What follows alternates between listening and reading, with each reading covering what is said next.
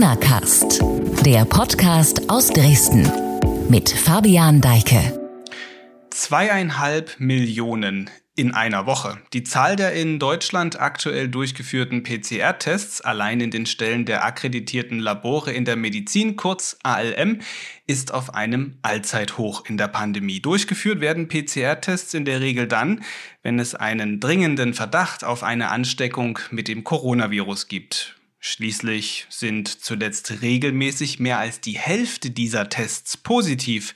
Die sogenannte Positivrate befindet sich genauso wie fast alle Werte im Moment auf Rekordniveau. Die aktuelle Corona-Welle ist hoch. Die hohe Übertragbarkeit der Omikron-Variante, jetzt im noch ansteckenderen Subtyp BA2, ist sicher eine Ursache für das Infektionsgeschehen, aber auch nachlassende Vorsicht oder die nach dem Auslauf der Sonderregeln im Infektionsschutzgesetz verankerten Schutzmaßnahmen dürften ebenso einen Beitrag leisten. Immerhin, die Lage an den Intensivstationen ist noch nicht gleichermaßen angespannt und auch nicht mit früheren Lagen vergleichbar erreichbar. Aber aufgrund hoher Krankenstände und Auslastungen auf Normalstationen drohen nach wie vor Engpässe. Mein heutiger Gast mahnt zur Vorsicht und das, weil er den Überblick hat über das Testgeschehen. Er weiß, wie in Anführungsstrichen positiv Deutschland gerade wirklich ist. Damit willkommen im Corona-Cast bei sächsische.de. Ich bin Fabian Deike. Willkommen an alle, die zuhören und an Michael Müller, Vorstand des Vereins der akkreditierten Labore in der Medizin in Deutschland. Hallo, ich grüße Sie. Hallo, lieber Herr Deike. Herr Müller, wöchentlich gibt es von Ihrem Laborverbund einen Bericht. Zuletzt sind in diesem Bericht wöchentlich neue Rekorde gemeldet worden. Hohe Positivraten jenseits der 50 Prozent bei PCR-Tests und auch die Zahl der durchgeführten Tests insgesamt ist von Woche zu Woche gestiegen. Ich beginne mit der naheliegenden Frage, wie beurteilen Sie die gegenwärtige Lage überhaupt? Ja, vielen Dank für die Frage, Herr Deike. Dass wir wöchentlich diese Zahlen berichten können, liegt in erster Linie daran, dass in Deutschland die Laboratorien freiwillig bereit sind, ihre eigenen Daten zusammenzutragen. Und wir im Verband der akkreditierten Labore in der Medizin führen diese Daten montags immer für die zurückliegende Kalenderwoche zusammen und berichten die in Abstimmung mit dem Robert Koch Institut ans RKI und ans Bundesministerium für Gesundheit. Und auf diese Art und Weise haben wir den Überblick, von dem Sie sprechen, das von Beginn der Pandemie an. Wie ist die Lage? Die Lage ist so, wie das Robert Koch Institut uns mit den täglichen Berichten zur Neuinfektionszahl das darstellt. Sie ist weiterhin angespannt. Wir haben ein hohes Infektionsgeschehen, sehr dynamisch, verursacht durch die leichter übertragbare Variante BA2. Das heißt, durch die leichte Übertragbarkeit bei mehr Kontakten, bei geringerem Abstand, bei wieder mehr gesellschaftlichen Leben führt es zu deutlich mehr Infektionen, die dann auch über PCR-Tests, wenn man sich untersuchen lässt, erkannt werden. Und das bilden wir tatsächlich ab. Und ich habe die Daten von der letzten Woche auch bereits vorliegen, sodass wir auch über diese Daten kurz sprechen können. Mhm. Fangen vielleicht direkt damit an. Wie sieht es denn aus?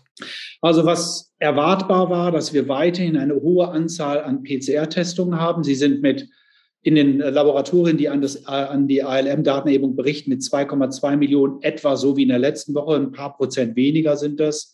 Wir haben mit etwas mit 56 Prozent weiter eine hohe Positivrate. Das war auch zu erwarten. Das RKI hat deutlich über 1,4 Millionen Neuinfektionen berichtet. Die müssen sich irgendwo in den PCRs niederschlagen. Und die Auslastung der Laboratorien ist jetzt mit knapp 80 Prozent weiterhin im oberen Drittel. Auch das verwundert nicht. Wir haben regional sehr große Unterschiede von Bereichen, wo die Auslastung geringer ist, bis zu Bereichen, die größer ist. Wir sprechen ja hier über Sachsen. In Sachsen ist die Auslastung der Laboratorien, die an uns berichten, 90 Prozent.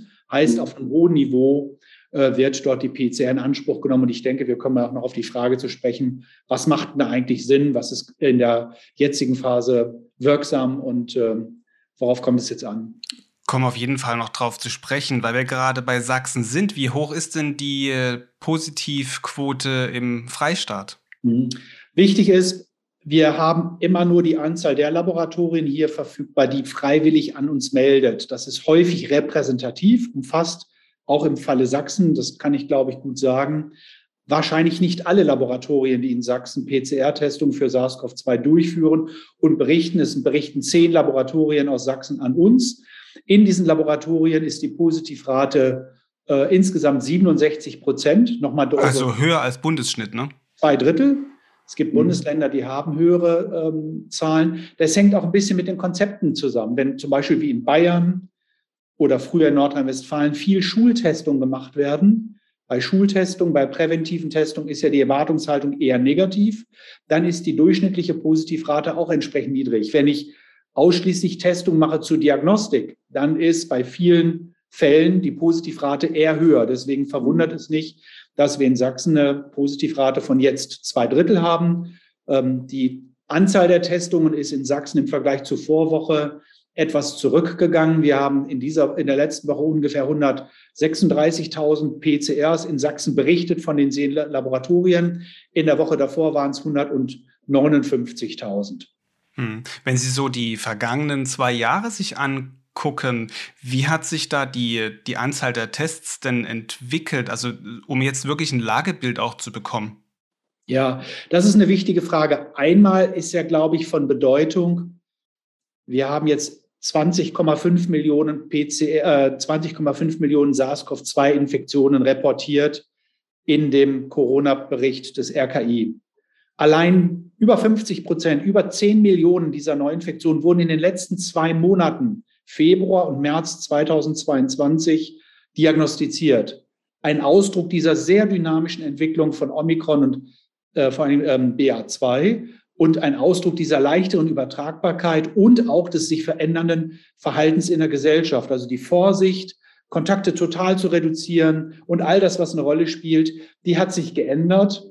Auch sicherlich zu Recht mit der Frage durch die Impfung ist sozusagen das Risiko, einen schweren Verlauf zu haben, ja geringer geworden. Und das muss man wissen.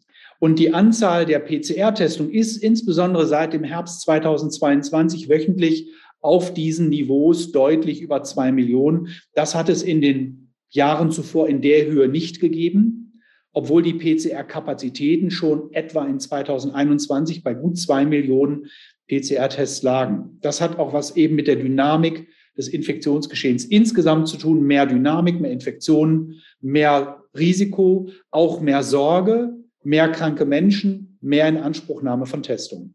Beunruhigend an der hohen Positivrate ist, also ich meine, dass die neue Omikron-Variante und auch der Subtyp BA2 nicht zwangsläufig zu höheren ähm, Belastungen in den Kliniken führen, ist ja evident, das sieht man ja.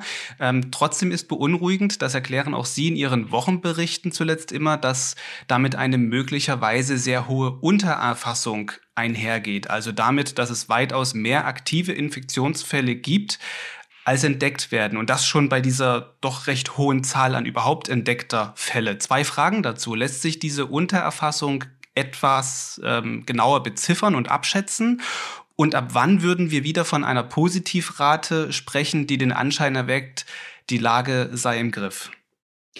Zwei ganz wichtige Fragen, Herr Deike. Die Untererfassung, die sogenannte Dunkelziffer, gab es von Beginn der Pandemie an. Wir haben auch schon im Jahr 2020 im Sommer darüber gesprochen. Wovon ist die Untererfassung abhängig, die Dunkelziffer?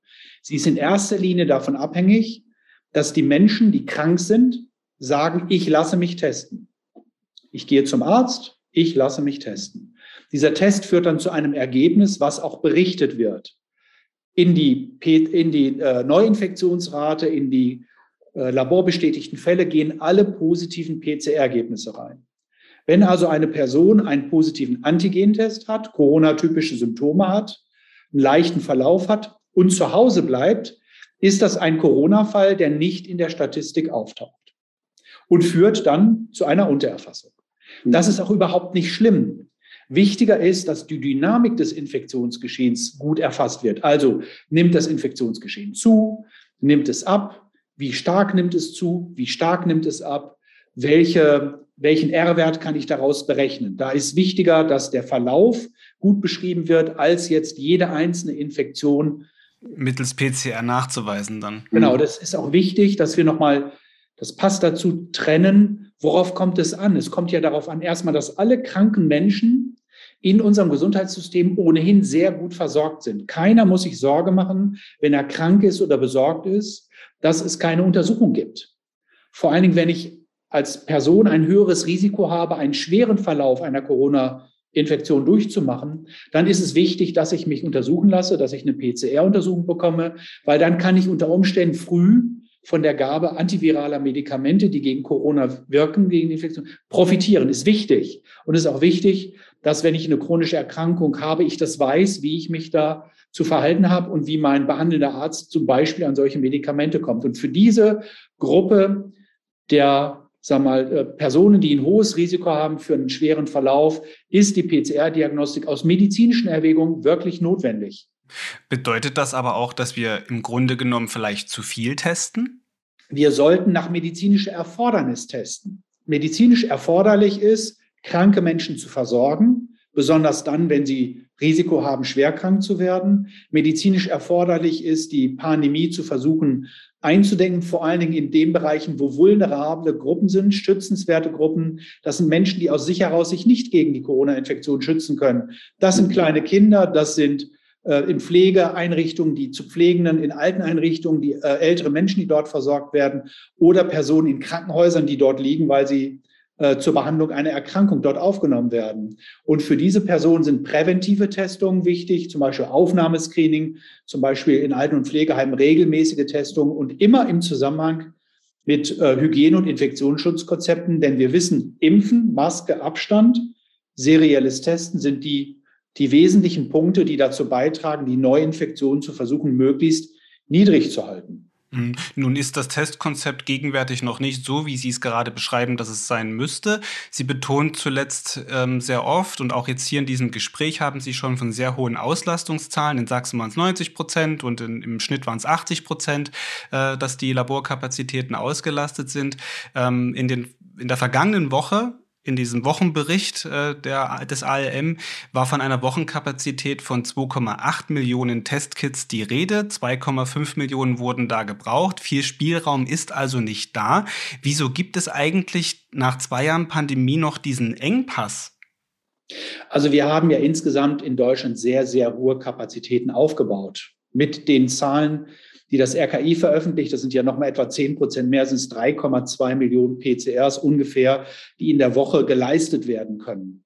Und wenn wir das ins Verhältnis setzen zu den PCR-Untersuchungen, die wir für viele andere Erkrankungen machen, die Grippe, HIV, Hepatitis A, B, C, humanes Papillomawirken, eine Krebsfrüherkennungsuntersuchung und viele andere Dinge, auch für Schwerkranke in Krankenhäusern, dann übersteigt die Corona-PCR-Zahl alle diese PCRs für alle anderen Erreger um ein Vielfaches. Das heißt, wir haben Ressourcen für eine einzelne Erkrankung aufgebaut, die um ein Vielfaches höher ist als die PCR-Ressourcen für alle anderen Erkrankungen, die wir mit PCR diagnostizieren. Da darf man schon die Frage stellen, was brauchen wir denn wirklich? Und ich stelle meinen Zweifel, ob wir äh, zur Bestätigung für den genesenen Status eine PCR brauchen, die nur ein formaler Aspekt ist. Bei, einem, bei einer Person, die keine Symptome hat, warum muss ich dort eine PCR machen? Bei einer, bei einer Person, die klare Symptome hat, die ein klares Risikoverhalten hat, da wissen wir, dass ein positiver Antigentest heute richtig positiv ist. Mhm. Warum ist es dort erforderlich, in jedem Fall eine PCR zu machen? Die PCR brauche ich, wie ich das vorhin sagte, vor allem für die Gruppen, die ein Risiko haben für einen schweren Verlauf, weil das ist dann Medizin und Konsequenz da heraus. Und wir haben so ein bisschen wieder die Aufgabe, zurückzukommen, back to the roots, sage ich mal, die Medizin so zu machen, wie wir sie auch vor der Pandemie gemacht haben. Kranke werden gut versorgt, Verdachtsfälle werden abgeklärt, Ausbrüche, Kontaktpersonen werden versucht zu äh, monitoren und wir versuchen, äh, besonders schützenswerte Gruppen zu identifizieren und die durch kluge Testkonzepte äh, zu reduzieren. Und viele dieser Testungen, die wir machen aus anderen Gründen, da darf man die Frage stellen, ob die im Sinne guter Medizin erforderlich sind oder nicht. Und ob die die Gemeinschaft zu bezahlen hat, weil das sind ja auch nicht unerhebliche Kosten, die wir als Gemeinschaft dafür aufwenden. Und vielleicht noch ein, ein Wort, Sie haben gesprochen zu der Auslastung des Gesundheitssystems. Wir schauen berechtigterweise auf die besonders belastende Situation der Intensivstation. Gar keine Frage, dass auf der Intensivstation die, Pfle die Pfleger und Pflegerinnen, die Ärzte und Ärzte einen außerordentlichen äh, Job leisten. Man kann nur großen Dank sagen. Es ist genauso auf den Normalstationen der Fall. Es ist genauso in vielen Arztpraxen der Fall, in Pflegeeinrichtungen und auch in den Laboratorien. Und durch die BA2-Variante sind auch Beschäftigte in unseren Einrichtungen, in den Laboren betroffen. Und wir sollten insgesamt darauf achten, dass die Belastung für das Gesundheitssystem im Verhältnis zu dem, was man erreichen kann, steht. Das heißt, äh, uns auch immer so ein bisschen die vergegenwärtigen, was ist zu tun, um äh, das gemeinsame Ziel der Gesellschaft, diese Pandemie gemeinsam zu bewältigen, gemeinsam gut zu überstehen, damit wir dieses Ziel erreichen können. Mhm. Und deswegen ist es ausgewogen, auf alles zu betrachten und nicht allein auf eine Gruppe zu fokussieren, auch wenn berechtigterweise man dorthin guckt, weil dort Außergewöhnliches und Tolles geleistet wird. Also wenn ich Sie noch mal kurz zusammenfasse, Sie sind jetzt dafür, dass man nachdenkt darüber, das Testkonzept für die Zukunft anzupassen auf ähm, mehr Bedarfsorientiertheit. Vielleicht blicken wir noch mal kurz auf zwei Jahre Pandemie zurück. Was hat sich denn, um die, um die Frage auch mal in die positive Richtung zu stellen, was hat sich denn in den zwei Jahren Pandemie in den Laboren verbessert, getan im Vergleich zu dem, wie es vorher war? Ähm, zweiteilige Frage sehr gerne, Herr Deike. Das eine ist, die die Teststrategie, die nationale Teststrategie gibt es seit Juni 2020 und die beinhaltet genau das, was ich versucht habe zu erläutern. In dieser nationalen Teststrategie sind alle Anlässe für Testungen, symptomatische Personen, asymptomatische Personen, Schutz vulnerabler Gruppen, Kontaktpersonenmanagement aufgelistet. Es ist auch aufgelistet, welche Testart, PCR oder Antigentest sinnvoll ist. Und es gibt sogar einen Hinweis, zur Priorisierung. Was ist vordringlich, was ist nachrangig? Und die konsequente Anwendung der nationalen Teststrategie würde prinzipiell gut helfen. Heißt Dinge machen, die notwendig sind, Dinge weglassen, die man tatsächlich nicht braucht. Für die Labore ist die Pandemie auch eine besondere Herausforderung gewesen. Was ist positiv gewesen? Erstens, wir haben insbesondere im Bereich der Digitalisierung wesentliche Fortschritte gemacht. Zum Beispiel dadurch, dass wir über das deutsche elektronische Meld- und Informationssystem DEMIS alle Corona-Fälle automatisch digital melden. Nicht mehr wie früher ein Formular ausfüllen, das ans Gesundheitsamt faxen, sondern in dem Moment, wo der Befund durch den Facharzt im Labor freigegeben worden ist, wird diese Meldung elektronisch zusammengeführt in einem standardisierten, strukturierten Format an das DEMIS-System übermittelt. Und diese Meldung wird jetzt auch aufge, äh, ausgeweitet auf viele andere Erreger, die im Infektionsschutzgesetz eine Meldepflicht bedingen. Das ist ein wichtiger Aspekt. Ein weiterer wichtiger Aspekt ist, dass wir über diese Arbeit in der Pandemie und für eine gute Diagnostik auch viel Wertschätzung erfahren haben. Das freut uns sehr, dass die Menschen und Politikerinnen und Politiker in der Ärzteschaft, auch bei Ihnen in der, im Journalismus, sozusagen dieser Blick mal ins Labor gewagt worden ist. Was passiert denn da eigentlich? Was findet statt? wenn ich krank bin und es wird Diagnostik benötigt? Wer arbeitet da für mich? Wie entsteht das Ergebnis? Wie sicher ist es? Und wie gut kann ich mich darauf verlassen? Und das ist insbesondere auch im Zusammenhang mit den Entwicklungen, die es bei Testzentren gab, bei Teststellen gab, die aus rein, sage ich mal, wirtschaftlichen Gründen geöffnet worden sind. Das ist dann ganz gut zu sehen, wie bedeutsam das ist. Eine gute Qualität, eine ärztliche Gesamtverantwortung, medizinisch ausgebildetes Fachpersonal zu haben, das sich um diese wichtige Frage kümmert, ist in meiner Probe Covid-19 drin, sind SARS-CoV-2-Viren äh, zu identifizieren oder nicht und wie bekomme ich mein Ergebnis, ist das schnell da oder mhm. nicht. Und dafür gibt es eben auch in Sachsen tolle Laboratorien, die hier äh, enormes leisten und das sind auch in einem Flächenstaat, wo es ja darauf ankommt, dass auch die Probe relativ schnell in das zugehörige Facharztlabor kommt. Und das ist etwas, was wir in den zwei Jahren auch als positive Entwicklung sehen, dass das wahrgenommen worden ist, dass es gewertschätzt wird und anerkannt wird, was davor äh, nicht so ganz selbstverständlich war. Mhm. Ergänzt vielleicht dazu noch eine Erfahrung, die, die ich persönlich gemacht habe, ist, dass viele Menschen sich einfach auch bereitwillig Wissen draufgeschaufelt haben von Dingen, die sie vorher vielleicht auch ähm, ja, innerlich abgelehnt haben. Also dieser gesamte naturwissenschaftliche Bereich, was ist jetzt dieser Vir dieses Virus, was kann das verursachen und wie muss man sich verhalten, das fand ich auch einen sehr spannenden Aspekt, wie Menschen auch dann bereit gewesen sind, sich äh, auf dieses Wissen einzulassen. Vielleicht noch eine andere Frage, die auch in diese gesamte Laborarbeit abzielt. Ich hatte hier im Corona-Cast schon sehr oft mit dem Virologen Alexander Dalbke von der TU Dresden äh, gesprochen und da ging es, es war eine Folge vor ungefähr einem Jahr mal um das Thema Virenmonitoring. Und da sagte er sinngemäß, dass Deutschland bei diesem Thema, dem Monitoring, einen großen Sprung gemacht hätte. Mein Eindruck ist nach wie vor, dass da Deutschland äh, anderen Staaten hinterherläuft, was das reine Erfassen und Reagieren angeht auf Entwicklungen. Wie ist Ihr Eindruck und welchen Beitrag leisten die Labore dazu, dass die Entwicklung, die Weiterentwicklung von Viren, also die Mutation von Viren überwacht wird. Weil das ist ja das, wenn man mal in Richtung Herbst guckt, worauf es ankommt, damit man schnell reagiert auf welche Variante auch immer dann da sein wird.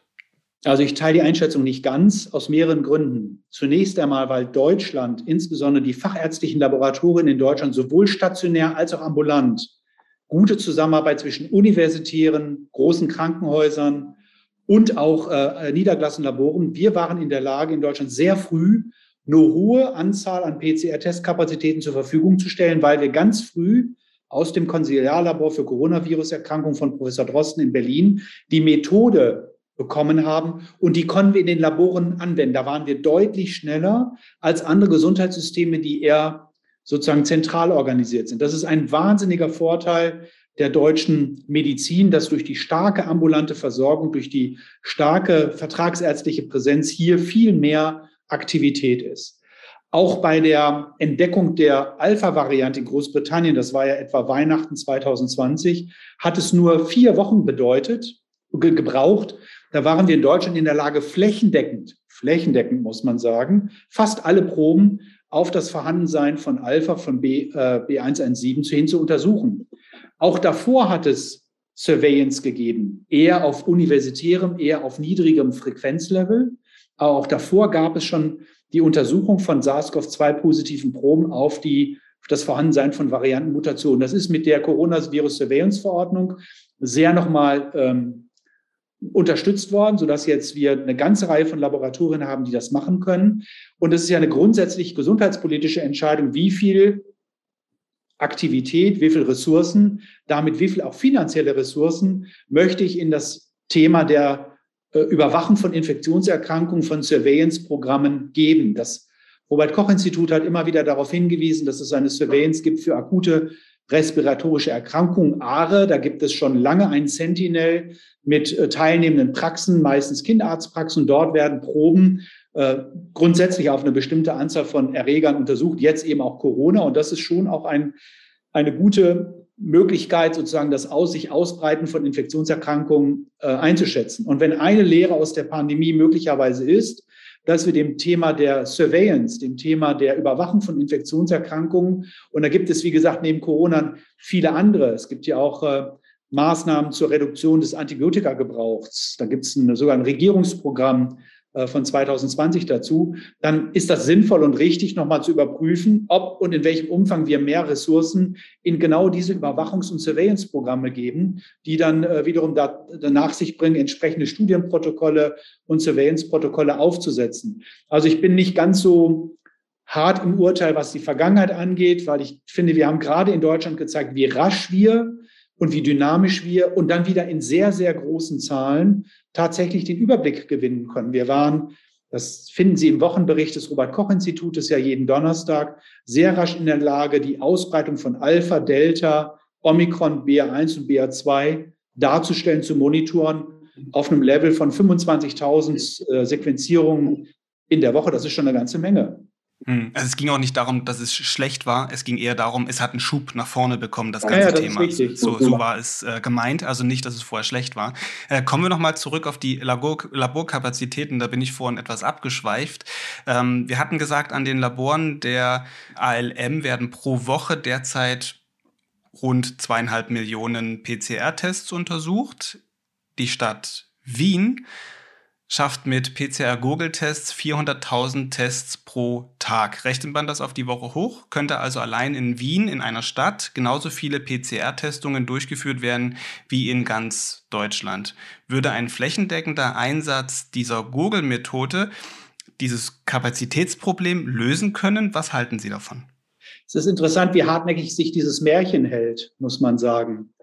Weil in, äh, das ist ist ein guter, Markt, ein guter Marketingaspekt. Ich möchte das Unternehmen in, in Wien da nicht kritisieren. Nur fangen wir mal vorne an. Welchen Beitrag haben Massentests, die Pandemie einzudämmen? Wenn wir uns die Inzidenzen angucken, die Neuinfektionsrate in Österreich und Deutschland, sehen wir nicht so viel großen Unterschied. Es gibt eine sehr gute, um das wissenschaftlich ein bisschen zu begründen, es gibt eine gute wissenschaftliche Arbeit des Robert Koch Institutes, das, die zeigt, dass ein Massentestprogramm nur dann wirksam ist, wenn regelmäßig deutlich mehr als 80 Prozent der gesamten Bevölkerung teilnimmt. Da ist man in Wien weit davon entfernt, dass über das Massenscreening ein eigener Beitrag zur Eindämmung der Pandemie erreicht. Das ist der theoretische Teil da drumherum. Und wir haben uns in Deutschland ganz bewusst für das Programm Testen, Testen, Testen, aber gezielt entschieden, anlassbezogen, niedrigschwellig zu testen. Und das Ergebnis kann man miteinander vergleichen. Das ist der eine Teil. Der zweite Teil, das Testkonzept in Wien basiert auf dem Verfahren des Poolings. Das gibt es in Deutschland seit Mitte von 2020 ohnehin schon. Es wird halt nur nicht so in der Öffentlichkeit, sage ich mal, so breit getreten. Als der große Vorfall war bei der großen Fleischwarenfabrik in Nordrhein-Westfalen, ist anschließend über eine Verordnung in NRW das regelmäßige Testen von Mitarbeitenden aus, diesen, aus dieser Lebensmittelindustrie angeordnet worden. Und das findet im Kern im Rahmen von Pooling statt. Also wenn eine PCR in NRW für zehn Mitarbeitende in dieser Lebensmittelindustrie durchgeführt worden sind, sind das, wie, wenn man das wie in Wien zählt, zehn Tests. Das Land Bayern und das Land Nordrhein-Westfalen haben Programme seit Anfang 2021 aufgelegt, die das präventive Testung von Kita und Grundschule mit Poolgrößen, da wurden bis zu 15 oder 20 Kinder in einem Pool untersucht. Da werden in Bayern allein jeden Tag mehrere hunderttausend Kinder so getestet. Also wenn wir ähnlich testen wollen würden wir äh, wie in Wien, dann hätten wir in Deutschland nicht 2,8 Millionen PCR-Tests in der Woche, sondern wahrscheinlich fünf bis sechs bis sieben Millionen Personen, die getestet worden sind. Und daran kann man schon erkennen, dass, dass, ähm, dass wir in Deutschland Kapazitäten haben für die Testung einer ausreichenden Anzahl von Personen, wo es ja eben darauf ankommt, die Person zu testen, für die dann nachher auch sozusagen das Testergebnis eine Konsequenz hat. Und wer da mal drüber nachdenkt, es ist ja gar nicht so realistisch anzunehmen, dass eine ganz tolle Stadt Wien, die ich gerne besuche, in der Lage sein soll, mehr zu testen als ganz Deutschland. Das ist in sich nicht so ganz schlüssig. Deswegen ist das eine ein, ich habe das vorhin als Märchen skizziert, ist es auch weiterhin. Wenn wir in Deutschland nur Pooltestungen durchführen würden, könnten wir quasi das 10, das 20-fache an Personen testen. Nur die Frage ist, ist das sinnvoll? Ich stelle das in Frage. Ich halte das für nicht sinnvoll. Wir führen in Deutschland Pooltestungen bereits seit vielen, vielen Monaten durch. Für die Gruppen, wo es in, äh, wichtig ist, sind die vulnerablen Gruppen Kinder ähm, und äh, Pflegeheime, und Mitarbeitern in den äh, Bereichen der Industrie. Und ansonsten sind diagnostische Tests wichtig, um Infektionen zu erkennen, Kontaktpersonen zu identifizieren und Infektionsketten zu unterbrechen. Also eine Folge der ja, des Aufstockens dieser Kapazitäten, sei es durch jetzt beispielsweise diese Google-Tests, würde ja bedeuten, dass die Positivrate aber wiederum sinkt das hilft einem jetzt nicht weiter. Die Menschen sind deshalb nicht gesünder. Äh, man würde nur diesem zum Beispiel von der Weltgesundheitsorganisation gesteckten Ziel einer zehnprozentigen Testpositivquote ja näher kommen. Jetzt sind wir bei über 50 Prozent. Ja, ja, das ist schon richtig. Das eine ist das Gurgelverfahren an sich. Das hat, ist sicherlich gut etabliert. Die WHO hat in 2020 gesagt, eine Pandemie gilt als kontrolliert, wenn die Positivrate der Testungen etwa fünf Prozent ist. Eine Nation sollte für 1000 Bürgerinnen und Bürger einen Test pro Woche zur Verfügung haben. Wir haben deutlich mehr Tests pro 1000 Bürger pro Woche zur Verfügung als dieser, diesen einen, deutlich mehr. Und unsere Positivrate ist größer und dass die Pandemie nicht kontrolliert ist, das ist, glaube ich, Allgemeinwissen zurzeit, denn die Pandemie, die Infektion erbreitet sich ungerichtet aus. Und wenn wir zum Beispiel nach Asien wieder gucken, wo gerade Millionen Städte in einen Shutdown gehen und wo es eben möglich ist, Massentestungen schlichtweg anzuordnen und dennoch Null-Covid-Strategien, sage ich mal, äh, sehr schwer sind durchzuhalten. Ich bezweifle, dass das gelingen wird. Dann sieht man, dass der Ansatz, den wir hier in Deutschland die ganze Zeit über hatten und haben, nämlich niedrigschwellig testen, anlassbezogen testen, um Kranke zu erkennen und was ich vorhin schon sagte, Kontaktpersonen, Infektionsketten, vulnerable Gruppen, dass dieser Ansatz gut ist. Unterm Strich gesehen ist das Infektionsgeschehen im internationalen Vergleich sozusagen gut vergleichbar. Die Anzahl der Personen, die sterben, wir dürfen nicht vergessen, ist immer eine Person dahinter. Mhm. Äh, die ist im Vergleich gut akzeptierbar, auch wenn ich nach wie vor denke, dass es für mich schwierig ist, hinzu, also hinzunehmen, dass jeden Tag im Augenblick mehrere hundert Personen sterben. Das sind im Wesentlichen alles alte Menschen. Mhm. Das finde ich schon auch einen wichtigen Aspekt, dass wir uns vergegenwärtigen, dass mit dieser, das in der gesellschaftlichen Debatte das halt mitschwingt. Ein Ergebnis unseres gesellschaftlichen Prozesses, wie wir mit der Pandemie umgehen, ist, dass wir 300 Tote akzeptieren, von denen ich denke, dass der, dass der ein oder andere Fall auch vermeidbar wäre. Und das hängt dann an dem Thema Infektionsschutz, Hygiene- und Schutzkonzepte und zusammen vielleicht auch mit präventiven Testen in bestimmten Bereichen. Mhm. Und halt auch vielleicht die, das nötige Maß an Eigenverantwortung, wenn man jetzt mal auf das, das schaut, was ab nächster Woche ähm, Standard sein wird, sehr, wahrscheinlich. Sehr, sehr wichtig, Herr Deik, ist gerade das Thema Eigenverantwortung. Ich finde, die Menschen sollten für sich selber nochmal nachdenken und sagen, okay, was habe ich zur Verfügung, um mich zu schützen? Ich habe die Impfung zur Verfügung, deswegen kann man nur sagen, liebe Leute, lasst euch impfen, lasst euch Auffrischungsimpfen, die dritte Impfung hilft. Und wenn äh, jemand zu der besonders vulnerablen Gruppe gehört, dann macht auch die zweite Auffrischungsimpfung Sinn, denn die stützt das Immunsystem bei der Auseinandersetzung mit einer tatsächlichen Infektion. Und neben dem Impfen äh, gibt es die Möglichkeit, die Kontakte selbst sozusagen zu organisieren. Wie viele Kontakte gehe ich ein? Und wenn ich unklar bin, kann ich Maske tragen. Im Kern FFP2-Maske ist der sicherste Schutz. Oder ich halte Abstand. Und Impfen, Maske, Abstand sind jetzt sozusagen die Werkzeuge, die jede einzelne Person auch eigenverantwortlich anwenden sollte. Und dann bin ich immer noch nicht mit Nullrisiko unterwegs, aber ich habe vieles dazu beigetragen, um mich selbst besser zu schützen und darauf kommt sie auch an, andere, mit denen ich zusammenkomme, auch zu schützen. Hm, und vor einem Besuch äh, vielleicht in einer Pflegeeinrichtung kann man ja auch darauf oder vielleicht bei den Großeltern noch einen Test machen und so weiter und so fort. Das ist ja, ähm, ja, sollte mittlerweile eigentlich gelerntes Wissen sein. Ich komme noch mal ganz, ganz, Entschuldigung, ich komme noch mal ganz kurz zurück auf diese Google-Tests, weil da wollte ich gern noch zwei, drei Fragen dazu stellen, weil es wirklich ein sehr spannender äh, und interessanter Aspekt ist, über den ja seit schon ein paar Monaten jetzt auch diskutiert wird. Wir haben gesagt, Kapazität ist also nicht unbedingt das Drängende. Eine andere ähm, Sichtweise sind auch die, ist auch die kostenseitige, also diese Google-Tests kosten der Stadt Wien pro Test, wenn ich richtig informiert bin, 6 Euro. Herkömmliche PCR-Tests, so wie sie jetzt in Deutschland abgerechnet werden, kosten um die 70 Euro. Korrigieren Sie mich gerne äh, gleich. Die Methode ähm, würde die Kosten der Tests, die ja von der Allgemeinheit getragen werden, überwiegend, weil Krankenkassen dafür aufkommen, beispielsweise um eine Infektion nachzuweisen, würde ja die Kosten reduzieren. Auch das ist ein Märchen. In Wien wird pro untersuchter Person, soweit ich informiert bin, sechs Euro bezahlt. In Deutschland wird in der gesetzlichen Krankenkasse die PCR mit 35 Euro vergütet und in der Coronavirus-Testverordnung mit 43,56 Euro. In den Programmen Nordrhein-Westfalen und auch in, ähm, in Bayern wird pro PCR-Test vergütet, egal ob da jetzt 10 oder 20 Personen gepoolt sind. Wenn wie zum Beispiel in Bayern eine PCR-Untersuchung für einen Pool 40 Euro kostet und dort 15 Personen oder 20 Personen, kann man leichter rechnen, untersucht werden, was vorkommt, kostet die PCR pro Person 2 Euro. Das ist ein Drittel von dem, was in Wien bezahlt wird. Also Wien ist nicht nur nicht größer als äh, Deutschland, sondern auch noch teurer als die PCR in Deutschland.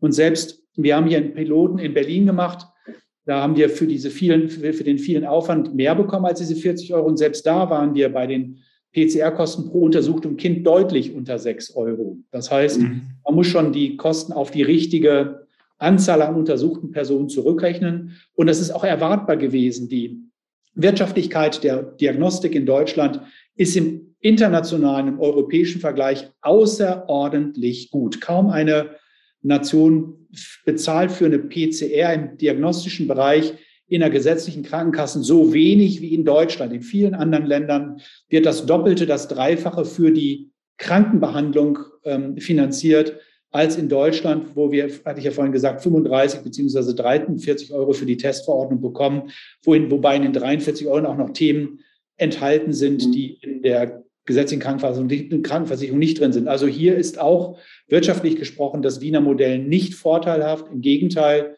in Deutschland sind wir, was die Kostensituation angeht, deutlich besser unterwegs ähm, als viele andere Länder. Argument ist angekommen. Dennoch, die österreichische Methode wird auch demnächst wahrscheinlich in, in Deutschland ausgeweitet werden. Die österreichische Firma Lead Horizon, die diese Gurgeltests herstellt, hat angekündigt, nach Deutschland zu expandieren. Was bedeutet das für den ALM? Gar nichts bedeutet. Das ist ja völlig legitim und frei, dass ein Unternehmen sozusagen seine Leistungen anbietet. Wir haben ja Kontakt zu ganz vielen Herstellern von Testungen und ähm, unter, und, und sagen und, und bewerten diese Testungen. Und wenn das wirklich ähm, sehr vorteilhaft wäre, wäre das längst in Deutschland eingeführt. Ist ja der Versuch, zusätzlich noch einmal Fuß zu fassen. Und das ist auch gar keine neue Methode, muss man sagen. Was steht dahinter? Da steht ja dahinter, dass ich einen Zugang der Bevölkerung habe, mir die Probe, die Probe selbst abzunehmen und die dann entnommene Probe irgendwo abzugeben. Hm, in diesen Ablageboxen. Bitte? Wo auch immer. Das ist eine Frage der Entscheidung. Das kann ich unterschiedlich organisieren. Dann brauche nicht und dann brauche ich den Transport der Probe von dieser Abgabestelle zum Labor. Im Labor selber findet in Wien dasselbe statt wie in jedem anderen Labor. Mhm. Das ist sozusagen gar kein Unterschied. Da kommt es eher darauf an, wie hoch ist eigentlich der Automatisationsgrad. Wenn ich zum Beispiel bei dem Gurgeltest zunächst einmal die Flüssigkeit, die verschiedenen Gurgellösungen von verschiedenen Personen, die da in der Box sind, die habe ich dann im Labor zusammenzuführen, um diesen Pool zu erstellen. Das ist ein aufwendiger zusätzlicher Schritt. Wir dürfen ja auch nicht vergessen, dass Corona eine übertragbare Erkrankung ist und das findet dann auch unter entsprechenden Arbeitsschutzrichtlinien statt mhm. und Sicherheitsrichtlinien, damit eben die Infektion nicht auf Mitarbeiter übertragen werden kann.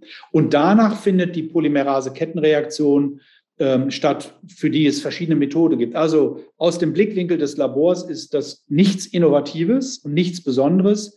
Wir kennen das bereits. Wir führen Pooluntersuchungen ja durch, sodass das eine von verschiedenen Möglichkeiten ist, in einem größeren Umfang Personen zu testen. Und man kommt wieder zur Anfangsphase, Frage, was macht das für einen Sinn, asymptomatische Personen mit der PCR zu untersuchen, wenn es dafür keinen Anlass gibt? Würde ich sagen, machen wir an der Stelle einen sanften Übergang, einen kleinen Cut, weil Sie gerade schon so perspektivisch äh, etwas betrachtet haben. Ähm, wir haben jetzt viel über das Hier und Jetzt gesprochen. Spätestens im, spätestens im Herbst droht eine weitere Welle, sagen zumindest Virologen und Experten voraus. Bis zum Herbst ist jetzt viel Zeit. Man sollte trotzdem darüber reden, was sollte bis dahin passieren, damit beispielsweise eventuelle Kapazitätsprobleme, auch wenn das nicht das Problem zu sein scheint, wie Sie auch hier gerade nochmal betonen, ähm, zu lösen. Äh, und ja, oder anders denken Sie, dass das Testen weiterhin auch in einer späteren Pandemiephase, Endemiephase, wie auch immer man das dann nennen wird, ähm, eine große Rolle spielen wird im Kampf gegen Corona? Naja, ohne, ohne Testen gibt es keine Diagnose, ohne Diagnose gibt es kein Wissen, dann weiß ich auch nicht, wie die Pandemie sich entwickelt. Also Testen ist immer ein zentraler Teil. Im Jahr 21, 22, in dem letzt zurückliegenden Winter, haben wir erneut wenig Influenza gehabt. Influenza kommt und bei einer stärkeren äh, sozusagen gesellschaftlichen äh, Aktivität mit Kontakten dürfen wir davon ausgehen, dass im nächsten Herbst, Winter dann tatsächlich wieder äh, Influenza eine Rolle spielt. Das heißt, wir werden uns mit einem höheren Maß an Infektionsfällen Corona, Grippe, für kleine Kinder, RS, RSV auseinanderzusetzen haben. Und dann ist es schon wichtig, für kranke Menschen Diagnostik zur Verfügung zu haben. Die mhm. Wirkung der Impfungen wird nachlassen in bestimmten Gruppen. Und dann wird die nachlassende Impfwirkung auch ein höheres Risiko mit sich bringen, Infektionen zu bekommen. Es hat also mehrere Punkte. Das eine ist, wir brauchen diagnostische Kapazität, um Kranke behandeln zu können, genauso sicher wie bisher. Und der wichtige Teil ist, und das ist das, die Bitte ja auch an die Politik, zu klären, welchen Teil der präventiven Testungen zum Schutz vulnerabler Gruppen, der soll aufrechterhalten werden, in welchem Umfang, damit dafür die jetzt ja wirklich vorhandenen, sehr hohen Kapazitäten an PCR-Testungen auch dann verfügbar sind, wenn wir sie im Herbst brauchen. Und wir haben jetzt zwei, also insbesondere der Wind der Sommer 21 gehabt, wo wir eine Auslastung von 25 Prozent, 20 Prozent hatten. Und die Aufrechterhaltung der Kapazitäten ist auch mit erheblichen Vorhaltekosten verbunden. Also ist es jetzt der Zeitpunkt, zu, zu beraten, zu entscheiden, was im Herbst da sein sollte, vielleicht sogar mit verbesserten Infrastrukturen. Sie haben das Thema Wien im Sinne von äh, Probenlogistik, äh, Datenmanagement angesprochen, um das äh, entsprechend vorzubereiten. Hier gibt es bereits etablierte Lösungen, über die man sich dann Gedanken machen kann, äh, wie man die ausrollen kann. Beispielsweise hat Bayern beim Thema präventive Testungen in Kita und Schule längst auch schon digitale Prozesse auf den Weg gebracht, die man dann, oder NRW hat das auch gehabt, die man dann sozusagen nutzen kann. Also jetzt nach vorne gerichtet klären, wie viel Infektionen werden wir wahrscheinlich erwarten, wie stark wird sozusagen die Belastung der diagnostischen Kapazitäten erwartbar sein und wie viel brauchen wir zum Thema Kontaktpersonennachverfolgung, Ausbruchsgeschehenmanagement und insbesondere Schutz vulnerable Gruppen. Wer soll das sein? Das kann man tatsächlich kalkulieren und berechnen. Wir haben das seinerzeit für die präventiven Testungen bei Kita und Grundschule auch gemacht. Da gibt es Daten zu den betroffenen Personen. Das kann man gut ausrechnen. Jetzt haben wir nochmal so grob vorausgeschaut, Testkapazitäten aufbauen, wie viel sollte man vorhalten. Ähm, vielleicht noch eine technische Frage. Bei den Impfstoffen ist es ja so, dass sie auf Varianten hin, zumindest die RNA-Impfstoffe, auf Varianten hin angepasst werden können. Wie sieht das bei Tests aus? Wie funktioniert das? Ist das auch so flexibel? Bei den Tests ist, wir sind ja in einem äh, gesetzlich regulierten medizinischen Feld unterwegs. Es gibt das Medizinprodukterecht und in Deutschland darf man Untersuchungen an Proben von Patienten nur durchführen, wenn man ein Qualitätssicherungsprogramm hat, also an äh, Ringversuchen teilnimmt, wo eben diese Fragen geklärt werden. Die Hersteller sind auch im Sinne des Infektion, äh, des Medizinprodukterechtes gehalten, ihre Produkte, also die PCR-Testreagenzien, immer dahin darauf zu untersuchen, ob sie die Varianten erkennen. Und beispielsweise Alpha ist seinerzeit erkannt worden, weil es in bestimmten PCR-Untersuchungen einen Ausfall einer Reaktion gab. Wir untersuchen ja immer zwei Genabschnitte, um zu zeigen, dass SARS-CoV-2 enthalten ist. Und da gab es in einem dieser Genabschnitte immer eine Schwäche in der Reaktion. Darum ist ja auch so wichtig, dass man auch bei diesen Schnell-PCRs, bei diesen Point-of-Care-PCRs in Teststellen so vorsichtig ist, weil manche dieser PCRs gar keine echten PCRs sind und zweitens in der Qualitätssicherung auch nicht ordentlich überwacht sind. Und ja, die Labore sind quasi in der Lage, kontinuierlich diese Variantenabhängigkeit von PCRs zu untersuchen und achten auch darauf. Und dann gibt es entsprechende Anpassungen, wenn das notwendig ist. Hm, als die Omikron-Variante aufkam im Winter, war es bei den Schnelltests ja das Problem, dass die teilweise gar nicht reagiert haben. Hat sich da die Lage am Markt gebessert? Es gibt ja unterschiedliche Untersuchungen dazu. Mein Eindruck ist, die das hängt ja, äh, mein Eindruck ist, dass viele dieser Tests, die auf dem Markt waren, auch nach wie vor Omikron gut erkannt haben. Es mhm. gibt grundsätzlich, da kann man auf die Seite des äh, Bundesinstituts für Arzneimittel und Medizinprodukte, BfArM oder Paul-Ehrlich-Institut verweisen, wo ja entsprechende Untersuchungen, Publikationen, an denen wir auch mitgearbeitet haben, veröffentlicht worden sind. Es gibt halt gute und weniger gute Tests. Es gibt leistungsfähige und weniger leistungsfähige Tests. Und die leistungsfähigen Tests haben auch Omikron-Fälle erkannt. Und gerade bei den Schnelltests, um das vielleicht auch nochmal zu sagen, ist sehr wichtig, dass ich mich zum richtigen Zeitpunkt, etwa fünf bis sieben Tage nach dem Risikokontakt, untersuche, dass ich den richtigen Test anwende und auch die Probenentnahme, also den Abstrich gut entnehme. Es nutzt ja nichts, in ein Testzentrum zu gehen, wo jemand an der vorderen Nase nur ein bisschen kratzt, ohne dass ich das spüre. Dann ist es auch sehr wahrscheinlich, dass der Test äh, nicht ordnungsgemäß durchgeführt ist. Und wir sehen viele Fälle von kranken Menschen, die in einem Testzentrum negativen Antigentest bekommen haben, vielleicht sogar eine negative Schnell-PCR, die in der Labor-PCR deutlich positiv sind. Also der richtige Zeitpunkt, richtige Probenentnahme, gute Qualität und dann äh, gute Qualität des Tests, dann sollte ein Test auch ausreichend sicher sein. Um jetzt vielleicht doch noch mal einen ganz kleinen Schlenker zu den Google-Tests zu machen, das bedeutet ja Rachenraum. Und es ist auch nicht so verbunden mit einem Abstrich, dieses ähm, in die Nase gehen oder in den Rachen gehen. Das ist ja auch, ist ja auch unangenehm. Ähm, auch nach zwei Jahren Pandemie ist es nach wie vor unangenehm, wenn man das macht. Wie wichtig ist eigentlich die Art der Probenentnahme und könnte, um nochmal auf Googeln zu kommen, das auch nicht das ganze Thema ein bisschen angenehmer gestalten? Also der Hauptteil ist ja, ich kann PCR, ich kann Viren in einer Probe nachweisen, wenn dort sie auch überführt werden können. Und die Viren vermehren sich in den Zellen der Schleimhäute im Nasenrachenraum. Und wenn die Infektion sozusagen symptomatisch wird, dann gehen natürlich auch Zellen kaputt. Und diese sind dann auch im Schleim und im Gurgelwasser können die drin sein. Also wenn durch Gurgeln es gelingt, viel, viel Virusmaterial und viel Zellmaterial in die Gurgellösung zu überführen, dann mag das okay sein. Der Abstrich ist immer das sicherere Moment, wenn er denn gut gemacht ist. Mhm. Und auf welche Art ich das Virusmaterial in, das, in die Probe bekomme, das ist eine andere Frage. Nur das ist der entscheidende Punkt. Wenn es mir nicht gelingt, deswegen sind Speichelproben nicht so gut. Wenn es mir nicht gelingt, Virusmaterial aus dem Bereich, wo sie sich im Körper vermehren, in die Probe zu überführen, dann ist der nachfolgende Test schwierig zu bewerten. Deswegen ist die Frage goldrichtig, Virus, äh, das Probenmaterial, Zeitpunkt und die Art der Probenentnahme sind kritisch für diese Frage. Und da, klar, es geht auch darum, da haben Sie schon recht, es leichter zu gestalten. Nur was, was möchte ich? Ich möchte ja für die untersuchte Person, wenn sie asymptomatische Sicherheit haben, da ist nichts.